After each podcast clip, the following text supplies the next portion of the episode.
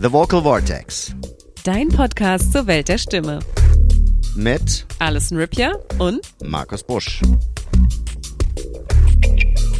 tauche ein in das faszinierende Universum der Stimme mit The Vocal Vortex. In diesem einzigartigen Podcast erforschen wir die Geheimnisse der menschlichen Stimme. In jeder Episode sprechen wir mit unterschiedlichen Expertinnen und Experten, zum Beispiel Aus Gesang, Schauspiel. Rundfunk und sogar der Forensik. Begleite uns auf einer aufregenden Reise durch die Welt von Klang und Ausdruck.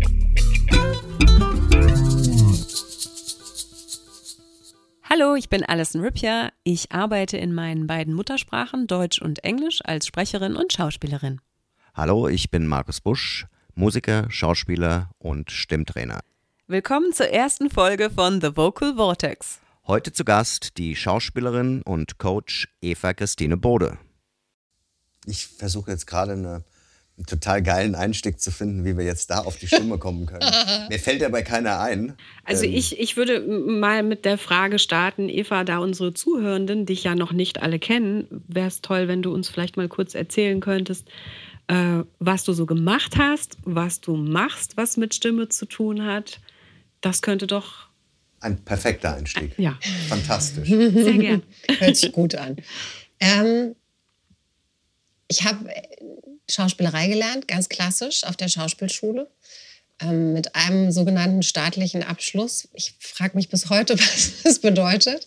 Da haben wir natürlich äh, ganz viel mit Körper und Stimme gearbeitet. Das sind ja die Instrumente, mit denen wir als Schauspieler agieren und ähm, die mich bis heute begleiten. Nach vielen, vielen Jahren auf der Bühne ähm, überwiegend auf der Bühne, ein bisschen auch vor der Kamera, habe ich gemerkt, ähm, dass ich das nicht den Rest meines Lebens machen kann und möchte.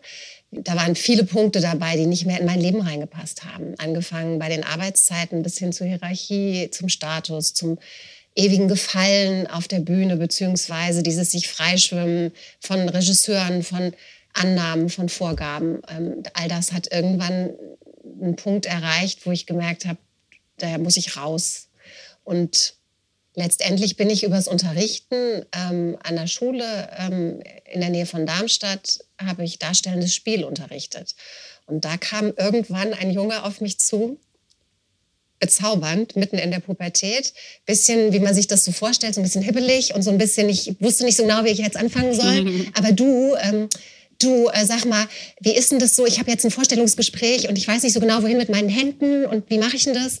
Und dann habe ich mich so ein bisschen mit ihm hingesetzt und haben uns das so ein bisschen angeguckt. Und dann habe ich ihn eine Woche später gefragt, wie war denn das Vorstellungsgespräch? Ey, mega, das lief voll gut und ich hab, ich hab's, ja, ich hab die Ausbildung so, äh, ist voll cool und danke. Schön. Dann kam, eine Woche später standen sie zu zweit da. Ähm, also der Felix, der ähm, hat jetzt auch ein Vorstellungsgespräch für, für einen Ausbildungsplatz. Ich habe das mit dem Felix auch gemacht. Und dann habe ich äh, irgendwann gedacht, naja, vielleicht mache ich es einfach mit dem ganzen Jahrgang. Dann habe ich mit dem Jahrgang ein, naja, wir nennen es mal Körpersprache-Seminar gemacht. Und dann kamen die Lehrer als nächstes und haben gesagt, ey super, der zehnte Jahrgang ist jetzt topfit, ne? Das ist richtig gut, die sind richtig gut. Aber was ist denn mit uns?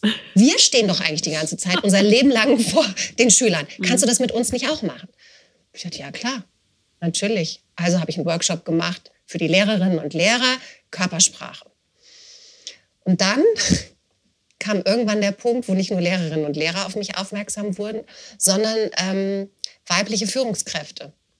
Und weibliche Führungskräfte ist ja dann schon nochmal ein anderes Niveau von Herausforderungen, ohne das jetzt klein machen zu wollen, was die Lehrerinnen und Lehrer leisten. Ähm, bei den weiblichen Führungskräften, da hingen einfach ein paar mehr Nullen dran, wenn die gepitcht haben oder wenn die Projekte an Land gezogen haben oder neue Kunden gewonnen haben oder, oder, oder. Ja, und kann, ich könnte mir vorstellen, Entschuldige, dass ich dich unterbreche, aber ich könnte mir vorstellen, dass das Dasein als Lehrerin ähm, nicht so äh, geprägt ist von einer männerdominierten Welt, wie das im Business noch der Fall ist. Also Kommt Lehrerinnen gab es schon immer. Ja. Ähm, das, war, das ist jetzt nicht so außergewöhnliches oder kein, Ja. kein, kein Feld, wo sich Frauen ähm, durchsetzen müssen. Ja. Und äh, deshalb, es geht, nicht, glaube ich, nicht nur um die Zahlen, sondern wirklich auch um das Bestehen in einer männerdominierten Welt. Absolut, absolut. Vor Dingen als junge Frauen auch noch. Und damals, das ist ja nun auch schon ein bisschen her, war es wirklich so, dass in den äh, Führungsriegen von großen deutschen ähm, Unternehmen überwiegend ähm, männliche CEOs saßen. Und das ist wirklich nochmal was ganz anderes gewesen. Und über eine äh, weibliche Führungskraft bin ich dazu gekommen, ähm, mir noch mehr Gedanken darüber zu machen, als jetzt nur die Körpersprache. Da ging es dann wirklich um sehr viel mehr. Denn die sagte, kannst du mir nicht beibringen, wie ich auch souverän und kompetent in einer herausfordernden Situation mein volles Potenzial ausschöpfen kann? Und das war so ein Schlüsselmoment, wo ich gemerkt habe, doch, das kann ich, weil ich kann ganz viel Expertise der Bühne mitnehmen in diesen neuen Bereich. Ich kann das transformieren. Und das habe ich gemacht und habe mich da so ein bisschen reingekniet und habe mir überlegt, hm, wie haben wir das gelernt? Die alte Schule nach Tschechow und Strasbourg und wie sie alle heißen. Und dann ähm, wurde daraus, wurden viele neue Tools daraus. Und dann war aber auch klar, ähm, das muss man jetzt noch mal auf ordentliche Beine stellen, weil in Deutschland braucht man ja schon sowas wie so einen Abschluss, ein Zertifikat. Du musst beweisen können, dass du das kannst. Mhm. Und mit meiner staatlich anerkannten Schauspielreife ja. kam ich nicht weit. Also habe ich noch mal eine Ausbildung gemacht zum systemischen Business Coach und zum Team Coach. Und wie das ganz häufig im Leben so ist, ähm, haben sich da noch mal so totale Türen geöffnet, weil ich was gefunden habe, was ich auch kann, was mir auch mhm. liegt, womit man ja nicht immer rechnet. Wenn man einmal was gefunden hat, denkt ja. man ja, Gott sei Dank, Halleluja, so ein Knopf an der Hose, das kann ich, mache ich jetzt. Und dass mir das auch so liegt und ich das auch so gut machen kann, war ähm, schon wieder ein Geschenk. Und dann habe ich angefangen zu coachen und habe diese ganze Toolbox, die ich bis dahin mir erarbeitet hatte, mitgenommen in diesen Bereich des Coachings und bin eingetaucht in eine Businesswelt, die mir bis dato nichts gesagt hat, mhm. ganz ehrlich, und habe mich dann noch mal ganz schön in eiskaltem Wasser wiedergefunden und musste ordentlich schwimmen. Hatte eine gute Partnerin an der Seite, ähm, die Gründerin von Weiß und Sie, ähm, die mich da super mit unter ihre Fittiche genommen hat. Mhm. Und heute bin ich selber Partnerin bei Weiß und Sie und ähm, habe sicherlich ab und zu eine Träne im Knopfloch, wenn ich auf die Bühne schiele und denke auch ab und zu mal, verflixte Kiste, das ist meine Rolle, die mhm. du da spielst, die würde ich gerne spielen. Aber im Großen und Ganzen ist das ähm, eine unfassbar befriedigende Arbeit, ähm, dieses Coaching. Es macht mir wahnsinnig viel Spaß und ähm, gibt mir eine große Flexibilität. Ich bin total selbstständig im wahrsten Sinne des Wortes und ähm, freue mich immer wieder in diese unterschiedlichen Welten einzutauchen und bei den verschiedensten Menschen und Teams ähm, die Lichter anzuknipsen, den Vorhang zu lüpfen, ihnen zu zeigen, was es für Räume gibt, die sie noch nicht kennen äh, und ihnen da irgendwie Möglichkeit zu geben, an ihr volles Potenzial zu kommen. Welchen Stellenwert hat die Arbeit an der Stimme, wenn du mit deinen Coaches arbeitest? Also einen hohen, denn es ist, wie wir ja, wir drei jetzt wissen, ein sehr unentdecktes Feld noch in Deutschland. Also es ist oft so, dass äh, meinen Coaches es überhaupt nicht bewusst ist, wie sie sprechen, ähm, was es für eine Wirkung hat und was für ein ungenutztes Potenzial dahinter steckt letztendlich.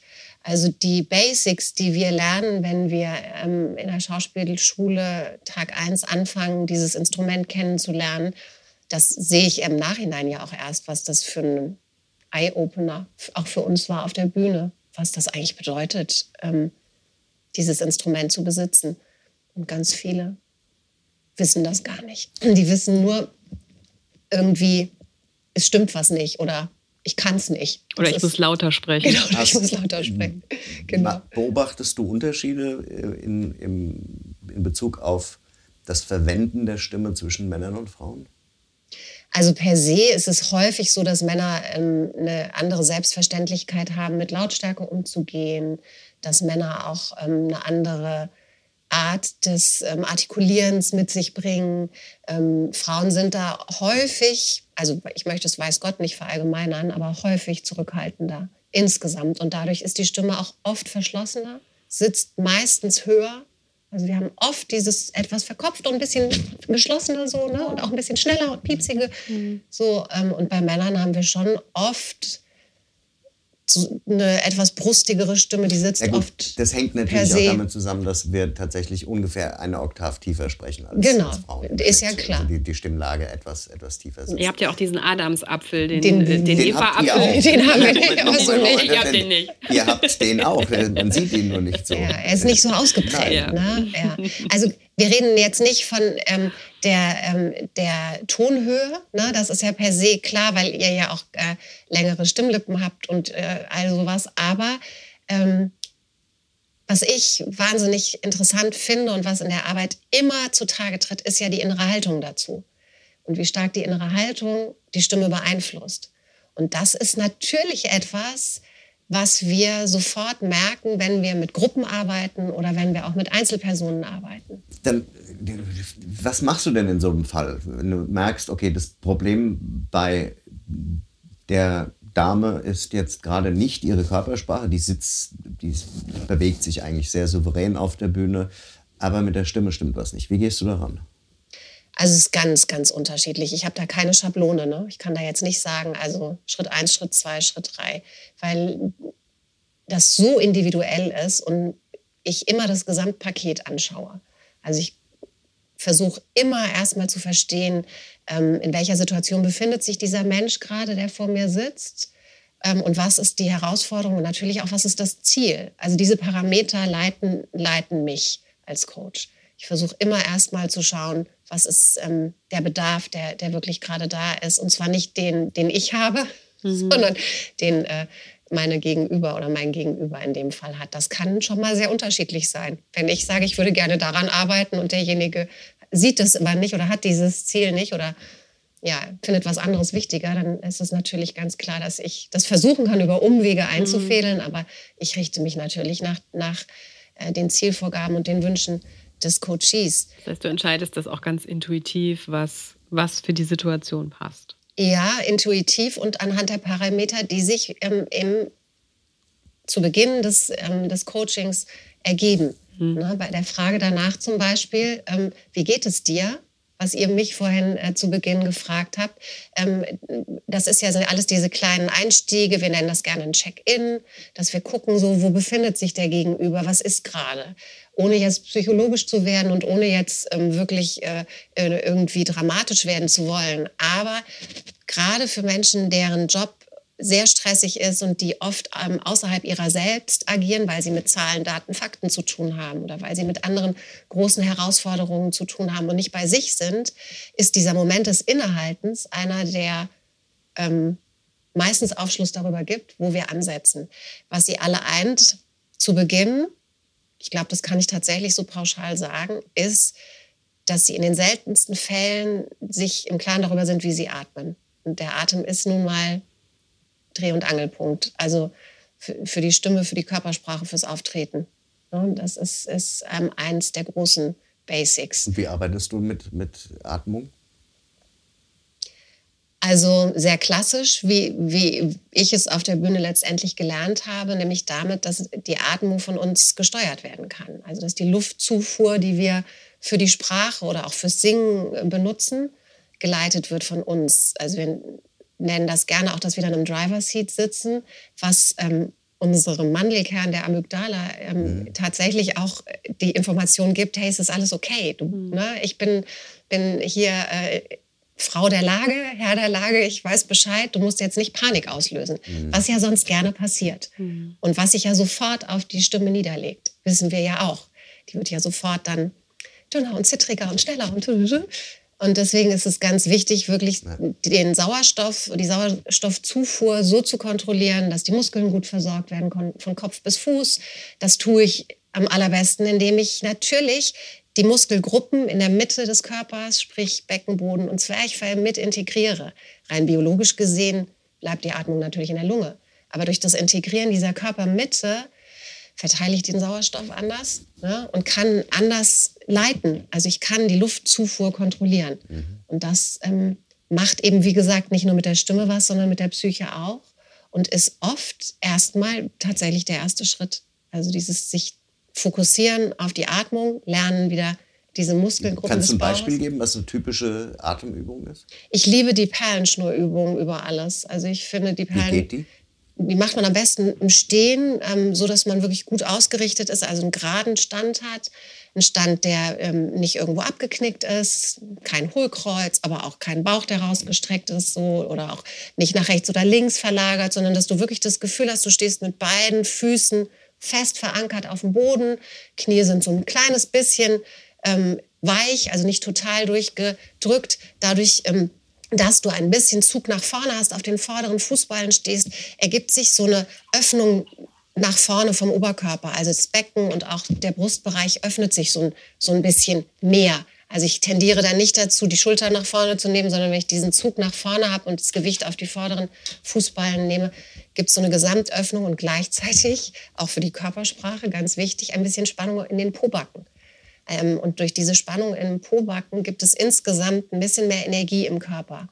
Und wenn ich dann ganz bewusst erstmal ausatme, das, was alles noch da ist, und wirklich versuche, den Bauch nach innen fallen zu lassen, also dass ähm, die Bauchdecke sich eher zurückzieht und dann die Luft durch Mund oder Nase wieder einströmen lasse, sodass sich dieser Ballon wirklich wölbt und ausbreitet. Also dass ich echt dieses Gefühl von ähm, ja, von äh, Schwimmringen habe oder so in der mhm. Art. Und dann ansetze und ganz gleichmäßig versuche auf, also weder das zu viel rauskommt, noch dass überhaupt nichts rauskommt, also hilft auch nicht, sondern dass du so einen kontinuierlichen Fluss hast, als würdest du eine lange Perlenschnur gleichmäßig zu einem Punkt, der horizontal weit entfernt von dir irgendwo für dich imaginär sichtbar ist, mhm. fließen lassen. Das ist ja letztendlich der Strom der Sprache auch. Also wenn ich das trainiere, dann kriegt die Sprache zusätzlichen Sendungsbewusstsein auch. Das ist ein mhm. sehr guter Punkt. Ich, hast du gerade eine Frage, weil mir, mir fällt Mach da, weiter. Okay, weil ich will jetzt hier nicht äh, alleine übernehmen, aber es ist ein spannendes Thema, weil ich das ähm, auch in ganz vielen Diskussion mit Gary mit, äh, mhm.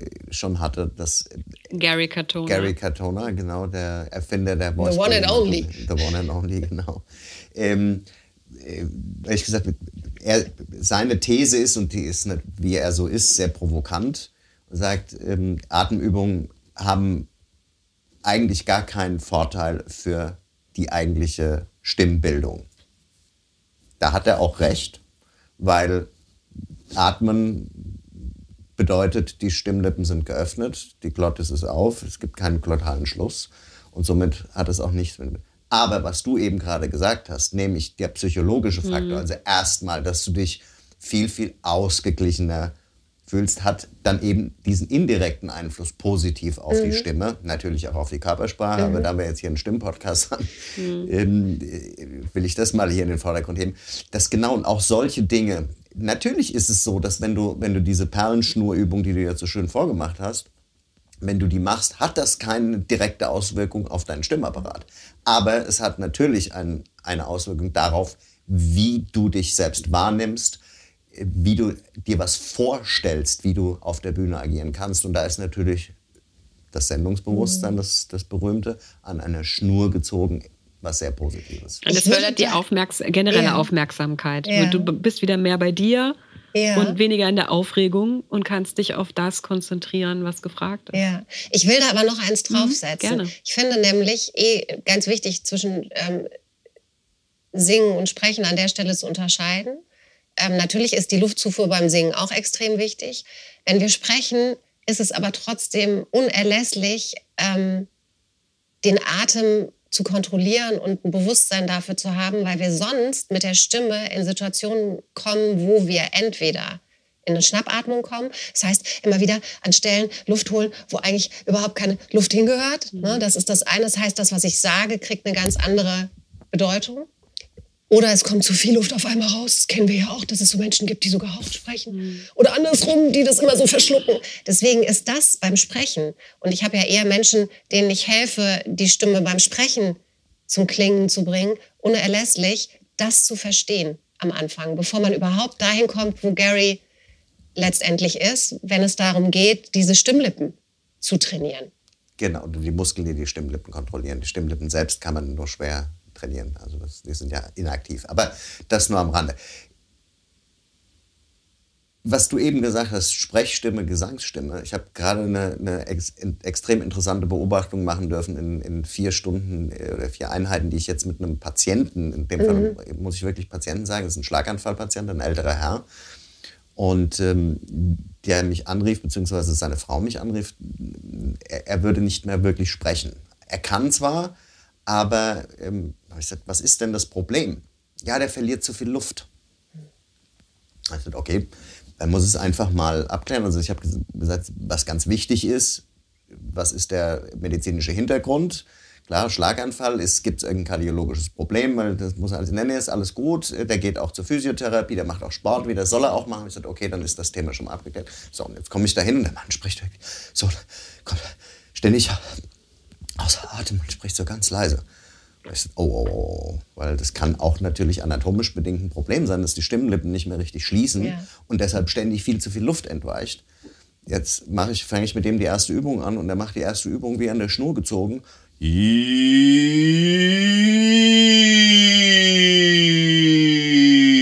Mal abgesehen, dass er auch noch richtig intoniert hat, obwohl er kein Musikant ist, mhm. konnte der mich gesagt, sehen Sie, das, Sie haben eigentlich gar kein äh, anatomisches Problem, mhm. sondern Sie haben ein Problem, dass Sie glauben, wenn Sie sprechen, dass Sie nicht richtig oder dass Sie mit, dem, mit Ihrer Luft nicht richtig haushalten können. Und nach vier Einheiten hat er mich gestern das erste Mal angesprochen und hat ganz normal gesprochen. Für einen ganz kurzen Moment nur. Mhm. Und das zeigt, wie wichtig für den eben auch, und deshalb bin ich so froh, dass der auch zu einem Logopäden geht, mhm. ähm, solche Übungen eben auch mhm. sind. Nämlich nicht nur das reine muskuläre Training, das unterstützt halt diese ganzen Geschichten noch, aber eben genau diese, diese, das ja. ist das, was ich gerade lerne dabei, ja. wo ich auch so ein bisschen dogmatisch beeinflusst war von Gary, der gesagt hat, ah, it's all bullshit. Naja, whole breath, breath man exercises. Muss, ja, aber man muss, ich finde, wirklich immer sehr genau unterscheiden. Also wie oft haben wir beide, Alice mhm. du und ich, darüber gesprochen, dass ja. wir das einfach immer wieder mhm. neu und individuell in solchen Fällen angucken müssen. Mhm. Und so ist es mit den Coaches auch. Deswegen ist es so, vielleicht auch so interessant, aber deswegen kann man auch nicht sagen, also ich fange mit dieser Übung an und am genau. Ende landen wir dort. Ja. Also so ist es halt nicht, ne? sondern es ist immer wieder ein Suchen nach, ähm, also es ist auch manchmal so, dass ich dann, dann habe ich dich gefragt, was gibt es noch für Übungen, was kann ich, was kann ich noch machen? Ne? Oder ähm, manchmal hängt es mit den Ohren zusammen, mit dem Hören. Mhm. Also auch das Thema hatten wir schon und das, ist, das sind ganz viele unterschiedliche Ansätze, die man immer wieder neu rausfinden muss. Der Atem eint es sehr, definitiv, aber es ist... Ähm, ja, ich würde auch nicht, würde mich nicht darauf verlassen und sagen, so ist es immer. Ich würde, ich würde gerne mal ganz kurz ja. auf was eingehen, was du am Anfang sagtest. Du sagtest, bei uns in Deutschland ist die Stimme, äh, wird darauf nicht so viel Wert gelegt oder es ist noch nicht so bewusst, wie wichtig Stimme auch gerade im beruflichen Kontext ist. Ähm, weißt du, dass das in anderen Ländern anders gehandhabt wird oder? Also Wissen nicht, weil ich da nie gearbeitet habe. Ja. Also als Touristin vom Zuhören ja. Mhm. Ähm, dazu müssen wir gar nicht weit gehen. Und wir hören sofort den Singsang äh, eines südländischen äh, Menschen, der ganz anders allein schon mit Höhen und Tiefen umgeht, mhm. ganz zu schweigen von Lautstärke. Ja. ja auch das ähm, ist was ganz anderes. Ich habe gestern ähm, einen Brasilianer in einem Workshop gehabt, der sehr gut Deutsch spricht. Und ich bitte die ja dann immer auch noch mal in ihrer Muttersprache was zu sagen und zu sprechen, weil das ja auch ähm, himmelweite Unterschiede sind. Und das hat er gemacht. Und es war was komplett anderes. Nicht nur, dass die Stimme ganz woanders saß, er hat wirklich komplett anders auch ähm, äh, die Satzmelodie gegriffen. Er hat ganz anders artikuliert natürlich. Ähm, und dann hat er gesagt, ich kann noch eine Sprache. dann habe ich gesagt, wunderbar, hau raus, komm, was kannst du noch? Und dann hat er noch auf Englisch gesprochen und das war wieder ganz anders. Mhm. Also insofern, meine Erfahrung zeigt mir, dass es große, große Unterschiede gibt. Und natürlich die Art und Weise, wie wir und wo wir aufwachsen, Wachsen wir in einem lauten Haushalt auf? Mhm. Wachsen wir in einem leisen Haushalt auf? Gibt es jemand, der immer sagt, Psst, nicht so laut? Ja, oder gibt es jemand, der selber lauthals mit seinen Eltern oder Erziehungsberechtigten immer gesungen hat? Oder, oder, oder. Beeinflusst natürlich extrem auch. Mhm. Und das ist. Wie ist das bei euch zu Hause? Jetzt in meiner Kernfamilie oder in der Familie, die ich selber gegründet habe? In deiner, in deiner äh, Familie, die du selbst gegründet hast. Ich mit meinen Kindern, meine Kinder und ich. ähm, also, bei uns ist schon auch laut manchmal. Das ist schon so. Die haben alle ein ganz, ganz gutes Organ. Ähm, Und das darf auch so sein. Und es wurde ja auch immer viel gesungen. Und das machen die auch. Ich kann eine kleine Anekdote von heute Morgen erzählen. Die beiden kleineren Kinder, die ich habe, sind unfassbare Advents- und Weihnachtsfans. Also seit Wochen geht es darum, wann dürfen wir endlich Weihnachtslieder hören, wann geht es endlich los, wann schmückst du endlich, ähm, wann haben wir einen Adventskranz. Und meine äh, mittlere Tochter, die ähm, hat schon am 1. November angefangen, Weihnachtslieder zu hören. Zum großen Leidwesen der ältesten Tochter, die das ganz fürchterlich schrecklich findet. Nichtsdestotrotz, Viertel nach sechs, tobte bei uns in der Küche der Mob, weil die beiden kleineren lauthals sangen ähm, It's beginning to look a lot like Christmas. Und es war wirklich ein, eine Freude in dieser, und ich bin nun wirklich, ihr kennt mich beide, ich bin echt kein Morgenmensch, ne? wirklich nicht. Aber in dem Moment ging die Sonne auf und ich dachte, jawohl, so muss es sein. Viertel nach sechs bei uns im Haushalt, in der Küche, ne, wurde lauthals äh, gesungen und getanzt und das, ähm, ja, so, so ist das äh, mitunter. Es kann aber auch sehr, sehr still sein. Es wird auch nicht die ganze Zeit geredet. Also das geht auch. Aber es ist ähm, interessant, wie diese Stimmen sich verändern. Also ich meine, du hast einen großen Sohn, du weißt, ja. wie Stimmen sich verändern. Ähm, ich höre es bei den Mädchen extrem auch, wie die einfach, wie das einfach ähm, auch erwachsener und älter wird. Wenn ich mich erinnere, wie unfassbar hoch meine älteste Tochter gesprochen hat, wenn ich Videos höre, und sie heute sprechen höre, da liegen echt Welten dazwischen. Ja, alte Sprachnachrichten, also dank, dank WhatsApp oder Signal, also ja. das ist so niedlich, wenn, ja. wenn ich im Zug sitze oder so, wenn manchmal langweilig ist, dann höre ich mir so Nachrichten von vor sieben Jahren an und denke, wer ist dieses Kind? Ja. Das ist, ist, natürlich bei Jungs deutlich, deutlich ausgeprägter, aber es ist auch bei Mädchen äh, natürlich rein anatomisch auch bedingt äh, durch das Wachsen, äh, durch das körperliche Wachsen wachsen natürlich auch die, die Stimmbänder mit. Aber es gibt eine, eine, Untersuchung, die seit 50 Jahren, circa 50 Jahren durchgeführt wurde bis heute. Und dabei hat man festgestellt, dass im Schnitt die weiblichen Stimmen um circa einen halben bis einen Ganzton nach unten gegangen sind. Im Schnitt. Krass in unserer westlichen Gesellschaft. Das ist äh, Westeuropa und, und USA. Wobei ich leider aber auch gelesen habe, dass das in den letzten paar Jahren wohl gerade wieder rückläufig ist. Es die, gibt wieder so eine Refeminisierung beziehungsweise einen Rollentausch, dass Frauen dann scheinbar doch wieder, also nicht alle um Gottes Willen, aber in bestimmten Bereichen die Frauenstimmen einfach wieder ein bisschen höher, ein bisschen zarter werden und die Männerstimmen wieder tiefer. Naja, also, warum nicht ja. damit spielen, wenn man es ja, kann? Also, ja, das stimmt. Ja, also es, ist, es gibt ja nun durch wirklich auch eine schöne Seite an einer rein femininen, zarten Stimme. Wenn das nicht daher rührt, dass sie ihr Leben lang unterdrückt wurde, äh, mhm. sondern sie damit aktiv umgehen kann, mhm. dank eines Coaches wie dir zum Beispiel, Eva, ja. dann ist das ja was sehr Schönes. Ja. Aber ich fand es interessant und man weiß bis heute nicht, ist es wirklich anatomisch bedingt. Man vermutet nein weil mhm. so schnell äh, geht es eigentlich nicht, dass sich anatomisch was im Schnitt in der Bevölkerung ändert, dass eine Stimme äh, ja. um, um einen halben oder einen Ganzton nach unten geht, sondern dass es wirklich ein psychologischer ja. Faktor ist, nämlich die größer gewordenen Herausforderungen, denen sich Frauen gegenübergestellt äh, sehen, sind das, okay, die Männer sprechen eh schon kraftvoller und tiefer, jetzt wollen wir das auch. Mhm. Aber ich, kann, ich könnte aus eigener Erfahrung sagen, dass ähm, ich früher ein Problem auf der Bühne hatte, gehört zu werden. Also, dass meine Stimme einfach nicht getragen hat bis in die letzte Reihe. Und mhm. das lag auch daran, dass ich nicht in meiner natürlichen Stimmlage gesprochen habe. Ich habe Ende der 90er mit einer Linklater-Trainerin gearbeitet und habe dann plötzlich mal entdeckt, was, was da alles geht. Weil als vorherige reine Mikrofonsprecherin musste ich mich ja stimmlich nie so arg anstrengen, laut zu sein. Da geht es ja eher auch oft darum, ja. die feinen Töne und Nuancen zu finden, Stimmt. was auf der Bühne ganz anders ist. Und ich habe durch dieses Training hat sich meine Stimme verändert und das ist ja jetzt nochmal passiert, als ich bei dir, Markus, äh, das Voice-Building mhm. gemacht habe. Ähm, dass das ich jetzt, war, ein, war ein fantastischer Schlenker. Ja, super, ne? Einfach um das auch mal zu sagen, ähm, weil mir ein anderer Freund, mit dem ich äh, was anderes körperlich gearbeitet habe, der hat mit mir Rolfing gemacht. Das ist sehr schmerzhaft, wo du die ganze Faszie vom Fuß mhm. bis nach oben hin aufrollst. Und ähm, der immer auch so, weil ich so ein bisschen Nackenschwierigkeiten hatte und der meinte, ich habe das Gefühl, also das ist nicht deine Stimmlage, in der du sprechen solltest. Und das fand ich jetzt als Sprecherin ja. interessant zu hören. Und das hatte ich auch immer im Kopf. Und er meinte auch immer, am Ende der Behandlung war meine Stimme auch tiefer, als, als ich zur Tür reinkam. Und seit ich das bei dir, ich meine, wir haben ja über ein Jahr miteinander mhm. gearbeitet. Es war ja Pandemie, wir hatten Zeit. Ähm, seitdem an heute ich bin ich erkältet, deswegen ist meine Stimme noch ein bisschen mhm. tiefer, aber ich war früher eher so. Und jetzt ist es einfach entspannter und es ist auch so geblieben. Also es geht das auch durch Training. Das Interessante daran ist ja, dass du ja trotzdem sau erfolgreich warst. Ja, ja. Ne? ja. Es war ja nicht unauthentisch, sondern es war ja trotzdem irgendwie, das finde ich ja so, so was, was also dann, dann ist es auch völlig in Ordnung. Dann ist es Teil von dir, dann mhm. ist es mhm. ja trotzdem irgendwie was, was du kannst. Ne? Du, du bespielst das. Ja. Und ähm, so machen wir Schauspieler das ja auch.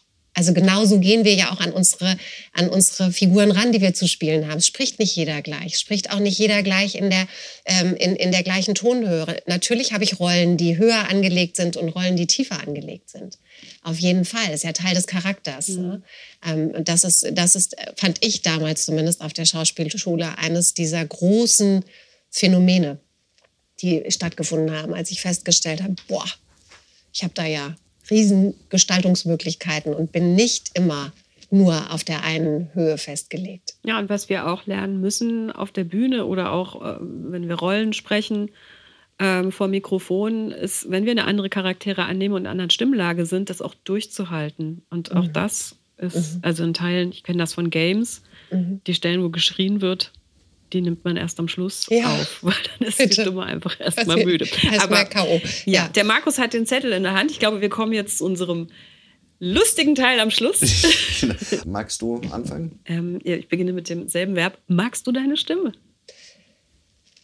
Ähm, ja, mittlerweile mag ich sie. Also mittlerweile schon. Ich, es bedarf einer Reise dahin. Also dieser Abgleich zwischen Selbstwahrnehmung, Fremdwahrnehmung, ähnlich wie auf Filmmaterial oder auf Fotos.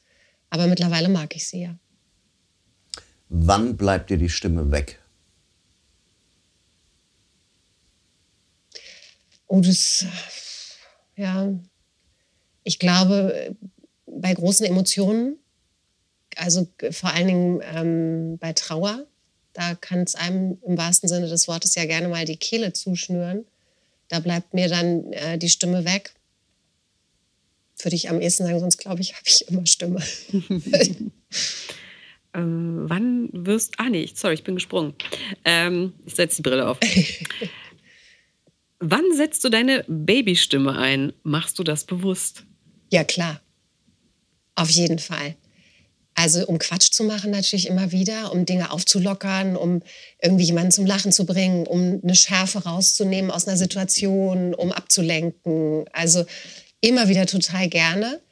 Ähm, worauf ich nicht stehe und was ich wirklich tunlichst versuche zu vermeiden, ist, ähm, in eine Babystimme zu rutschen, wenn ähm, ich peinlich berührt bin oder wenn ich das Gefühl habe, gefallen zu müssen, ähm, gerne, jetzt bin ich mal ganz ehrlich, auch mit Männern natürlich, äh, wo ich die einzige Frau bin oder wo es so eine Miss, so, so eine, ja, so eine Missbalance gibt oder so. Das, da, also, Passiert dir das hin? Ach, also wo du es bewusst merkst, jetzt, oder jetzt wäre es mir fast passiert.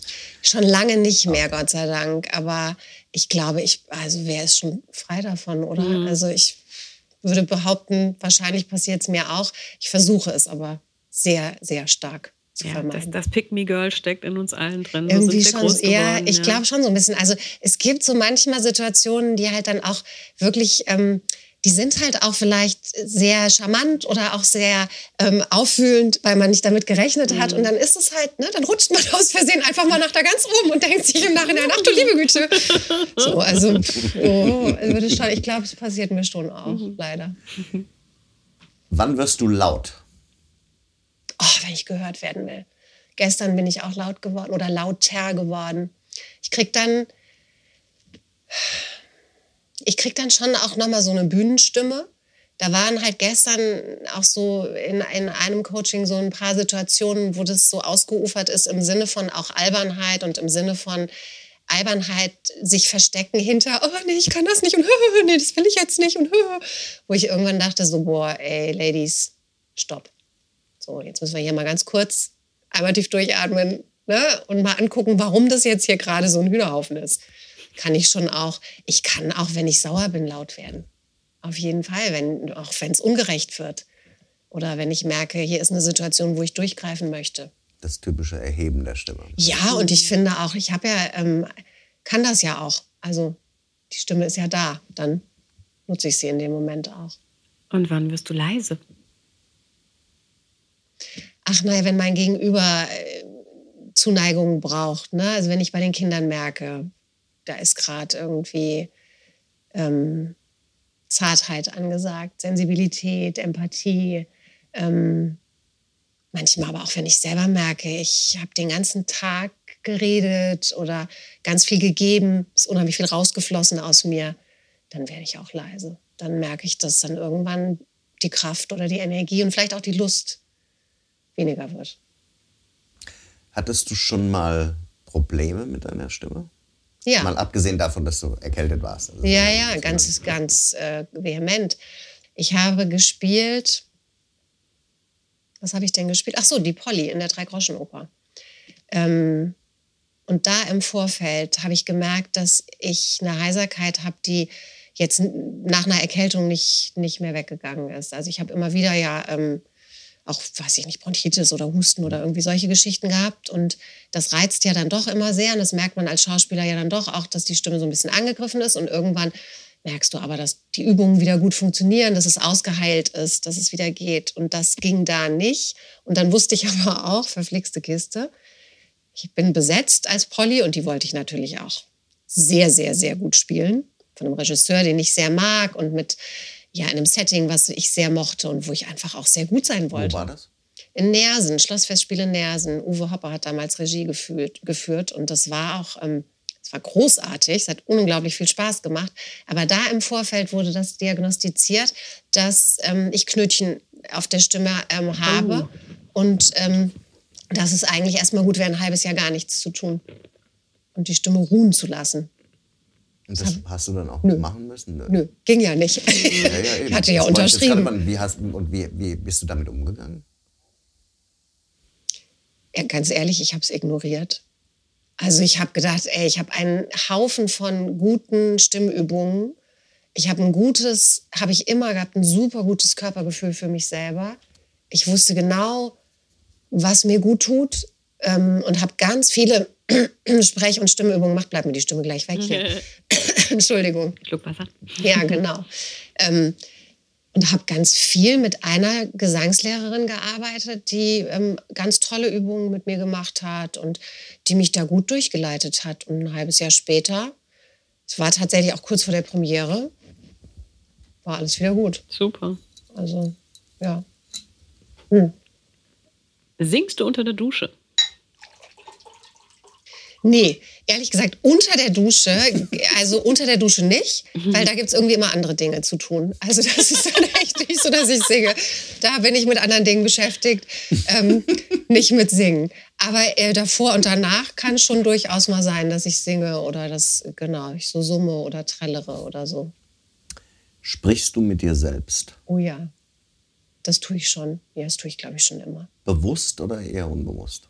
Also ertappst du dich manchmal dabei, oh, jetzt habe ich mit mir selbst gesprochen? Das weiß ich gar nicht so genau. Ertappe ich mich selber dabei? Also irgendwann wird es einem bewusst, das stimmt. Aber ähm, es ist jetzt nicht so, dass ich denke, oh, jetzt spreche ich mal mit mir selber. Na, wie geht's dir so? Also das ist das nicht. Ich glaube, dann ist es wohl eher unbewusst, ja. Okay. Was machst du bei Halsschmerzen?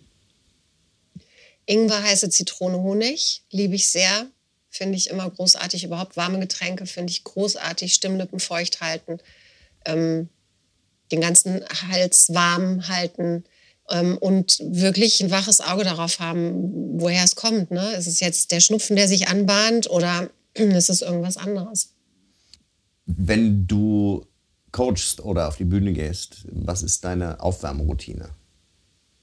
Stimmlich betrachtet. Also stimmlich betrachtet ist es, fängt es wirklich bei mir ganz klassisch immer mit dem Atem an und auch mit der Aktivierung ähm, der Muskulatur, also auch mit einer Staccato-Atmung und, und solchen Geschichten oder auch ähm, eben einem, einem, bewussten Halten von äh, Atmung oder ähm, gewisse, ja, gewisse Atemrhythmen, die ich, die ich mache. Ähm, und dann gehe ich, ich liebe es ja zu blubbern, weil die äußeren Lippen und auch die Stimme einfach so ein bisschen in Schwingung gerät.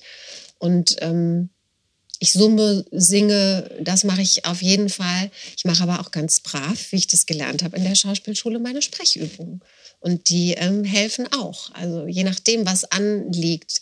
Ähm, bei den Königinnen nach Mars habe ich äh, immer gewisse Teile aus ähm, den Sprechkapiteln äh, ge nochmal gesprochen, um mich einfach auch so ein bisschen an die Terminologie wieder ranzutasten, an die unterschiedlichen Stimmen, die ich da verwende.